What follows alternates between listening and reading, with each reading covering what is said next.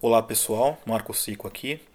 Nesta semana eu gostaria de fazer uma reflexão um pouco mais ácida com vocês e extrair um trecho de um livro que li que foi provavelmente o livro mais visceral que eu li em 2020, chamado Todo Dia, a Mesma Noite, da Daniela Arbex, que é um livro-reportagem que fala daquela tragédia da Boate Kiss, onde 242 jovens morreram, né, asfixiados.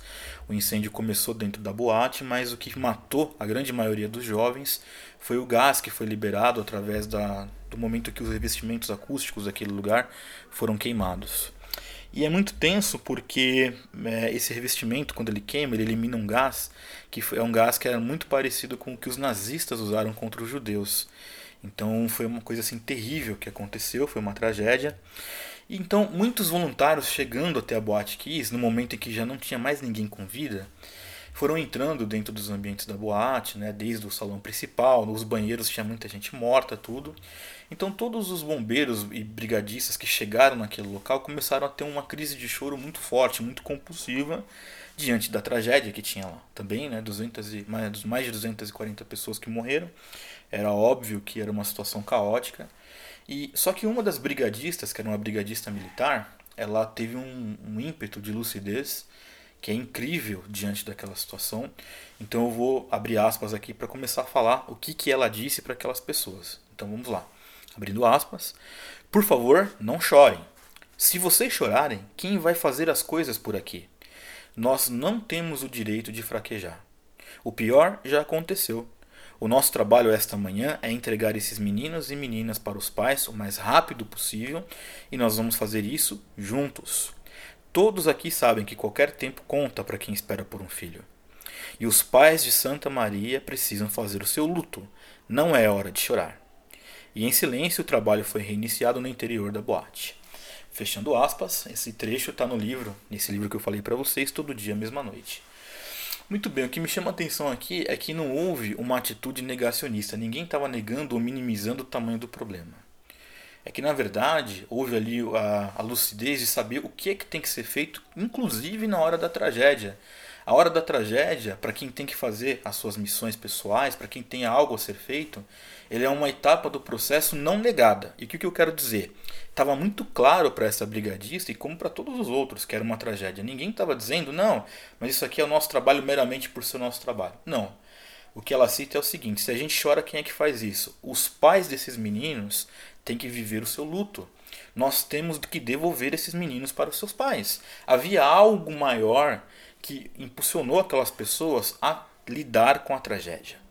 E isso tem uma lição muito clara porque as nossas vidas é claro que nós, eu espero que nenhum de nós passemos por uma tragédia desse tamanho, que Deus queira que nunca mais a gente veja uma coisa tão horrorosa quanto essa, mas todos nós, guardadas as devidas proporções, temos as nossas tragédias pessoais, as quais nós temos que lidar com mais intensidade, menos intensidade, e que vai exigir de nós este mesmo tipo de lucidez. Então o que me chama a atenção aqui é o seguinte: é a verdadeira noção de realidade. Exemplo, o pior já aconteceu, que foi o que essa brigadista disse. Quando o pior acontece, o que, que se faz? Você tem que pensar num passo posterior, que é o passo de entender o que é que tem que ser feito. Então ela sabia, olha, o pior já aconteceu, não adianta ficar parado chorando. Isso não quer dizer que aqueles, aqueles envolvidos não estavam sentindo dor, não quer dizer que eles trabalharam sem a frustração, não quer dizer que eles trabalharam sem chorar. Quer dizer que eles trabalharam. Quer dizer que ao invés de ficar parados chorando, eles fizeram o que tinha que ser feito. E ainda que posteriormente tudo isso trouxe grandes reflexos para essas pessoas, porque no próprio livro fala que os envolvidos nesses resgates tiveram que fazer diversos acompanhamentos psicológicos, porque sim, era uma tragédia muito grande. A grande nobreza dessa história desse trecho da história é que eles fizeram com grande esmero aquilo que era para ser feito. Muito bem. É o que eu proponho para nós hoje que nós tenhamos a coragem de entender qualquer tipo de caos, qualquer tipo de situação que seja uma tragédia nas nossas vidas, entendendo que quando acontece algo desse tipo, ponto, o pior já aconteceu. Agora eu preciso continuar porque existe algo maior, existe um passo na frente e eu preciso ter coragem e ainda que for necessário engolir o meu choro naquele momento para que eu possa fazer aquilo que eu tenho que fazer. Em outras palavras, o que eu quero dizer para você é que por vezes a vida vai nos colocar em situações em que nós temos que fazer as coisas, seja lá o quanto destruído nós estejamos internamente.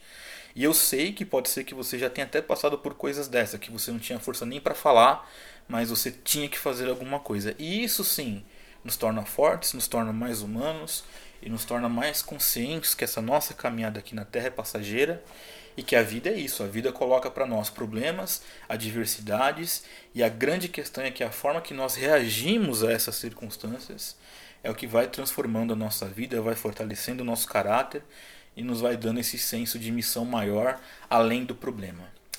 Então, embora esse livro seja um livro extremamente triste, eu consigo enxergar aqui diversas lições e essa é uma destas, onde eu entendo que por maior que seja a dor que eu esteja enfrentando no momento, eu preciso olhar além do momento. Eu preciso olhar depois da situação, eu preciso entender que eu tenho que fazer alguma coisa e isso aqui me chama muito a atenção, esse senso de responsabilidade, quando essa brigadiça ela diz o seguinte, olha, nós não temos o direito de fraquejar. Se há algo que pode resumir esse podcast que eu quero deixar para vocês é isso. Por vezes, nós não vamos ter o direito de fraquejar. Então seja forte, fortaleça seu caráter, fortaleça sua alma, o seu espírito, para que no momento da dificuldade você seja forte o suficiente para fazer o que você tem que fazer. Faça o que tem que ser feito. Essa é a mensagem, tá bem? Espero vocês na próxima semana. Um grande abraço e até mais.